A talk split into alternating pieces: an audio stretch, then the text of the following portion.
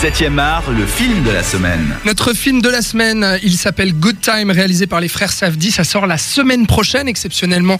euh, émission de rentrée, émission spéciale. Vous pouvez jouer d'ailleurs sur Facebook, cette radio, facebook.com slash 7radio.ch, pardon, pour gagner vos places pour aller voir Good Time. Il suffit juste de commenter le post que vous verrez en haut de la page. Tirage au sort donc en fin d'émission. Et on va poursuivre ce débat qu'on a débuté avec euh, Thibaut et Sven. Donc Good Time, présenté quand même en compétition à Cannes et puis au Festival de Locarno avec euh, Robert Pattinson. Parlons-en quand même, Robert Pattinson qui joue un petit peu ce, ce anti-héros, ce braqueur un peu loser qui va essayer de récupérer son frère euh, retardé mental qui est donc euh, en garde à vue. euh, pour le moins, et puis petit à petit qui va vivre, on a dit, Sven, c'est toi qui l'as dit, un roller coaster nocturne. Non, c'est Thibaut. Ah, c'est Thibaut. moi, s'il Ah, vous pardon, plaît, marque pardon. Copyright. Bon, et puis alors Robert Pattinson. Bon, la presse en parle, dit euh, après Twilight, ça y est, il revient enfin à quelque chose, mais on l'a vu jouer quand même euh, dans Oui, pas enfin, mal je veux de dire, films dans, depuis. dans- dans Cosmopolis, euh, tout le monde disait déjà ça. Enfin, les, les- les gens ont des fois un peu la mémoire courte. Par contre, c'est c'est absolument pas faux de dire qu'il est effectivement assez exceptionnel là-dedans. Et, et tant qu'on est à parler des acteurs, on, on en discutait tout à l'heure hors micro. euh, le, le second rôle de, Ben. du, du frère euh, est tenu par un des deux co-réalisateurs, Ben Savdi, qui Tout est lui fait. aussi assez hallucinant, qui a, qui a vraiment euh, un, ouais, une, une présence assez intéressante. Et, et ça aussi, ça, s'est relevé. Et il y a aussi encore un rôle marquant qui est tenu par euh, Jennifer Jason Lee, qui, euh, que ça fait toujours plaisir de revoir. Donc on peut aussi le, le noter. Je- Robert Pattinson, Sven, il s'est fait voler le prix d'interprétation à Cannes? Euh, non, je pense pas. On a quand même le, le- le souvenir de Joaquin Phoenix qui était complètement euh, magnétique. Mais c'est vrai que Pattinson, je, je vais profiter d'avoir ce magnique micro en face de ma bouche pour crier Ah, mon fanatisme tout pour est magnifique. acteur. Ouais, bien sûr, comme toi. Parce qu'il est magnétique aussi. il est complètement magnétique, comme toi sur ma droite aussi, vrai.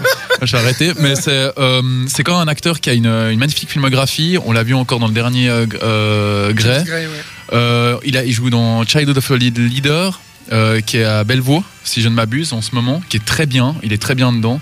Euh, il est très bon dedans aussi. Cosmopolis, très bien. Il a, il a quand même une belle filmo qui, commence à, être vraiment très, euh, très complète.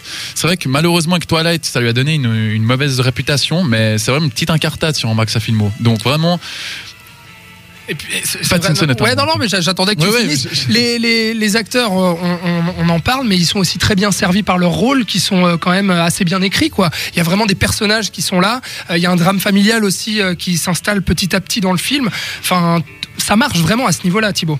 Oui, oui, puis c'est, ça a beau être un film qui s'épanche pas non plus euh, trop longuement dans les dialogues, parce que ça reste, comme on l'a dit, du, non-stop tout du long. C'est, c'est un- le rythme effréné est tenu, tenu jusqu'au bout. Et, et malgré tout, les personnages sont assez bien écrits. C'est vraiment des, des, des rôles qui se, qui se développent dans l'action. Et euh, les personnages sont, sont, voilà, sont cohérents par rapport à ce qu'ils font, par rapport à ce qu'ils sont. Et, c'est, et on est vraiment euh, avec Pattinson du début à la fin. C'est vrai qu'on est, on est à la fois dans un cinéma qui est fun, qui est jubilatoire, qui est là vraiment pour qu'on prenne notre pied, euh, qu'on se marre aussi. Mais voilà, il y a cette dimension dramatique. Euh, Sven, toi qui Ouais, t'as parlé ou... Il y a un rappel quand même assez dramatique dans, dans le film. C'est aussi ce qui me marque aussi, c'est surtout le New York comme ça. C'est très pouilleux. On a, on a l'impression d'être dans les tréfonds d'un d'un New York vraiment pas très, pas très charmant. Euh, ça sert beaucoup les acteurs, je trouve, qui jouent aussi avec le décor. Je trouve qu'on n'en parle pas beaucoup et pas beaucoup de critiques en en parlaient.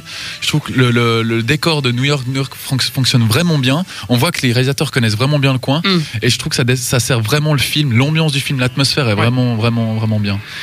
Alors, on a parlé de beaucoup de bonnes choses sur euh, Good Time. On en a fait un peu l'éloge là depuis euh, quelques minutes, peut-être une dizaine de minutes.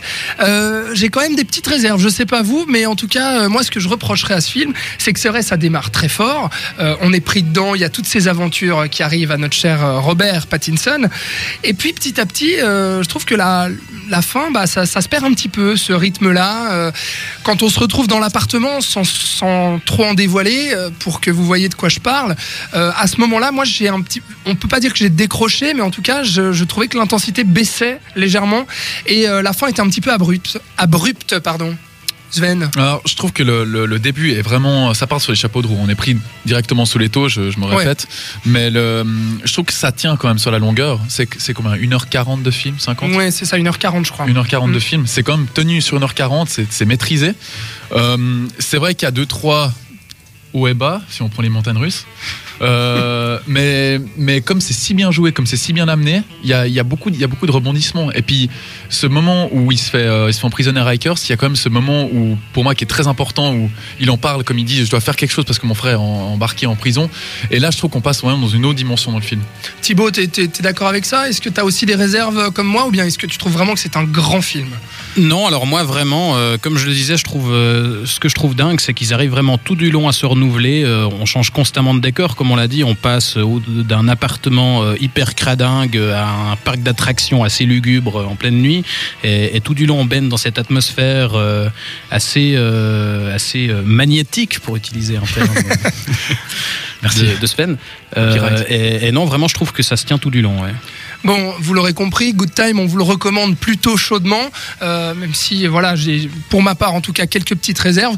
Mais euh, c'est à donc à voir euh, en salle dès mercredi prochain. Vous avez des billets à gagner sur le Facebook de cette radio. Et puis, à la fin d'émission, eh bien, on dévoilera nos notes, les gars. Qu'est-ce que vous en dites Avec plaisir. Et euh, Florian nous a un peu manqué. On va le réintégrer au débat, puisqu'on va parler de 120 battements par minute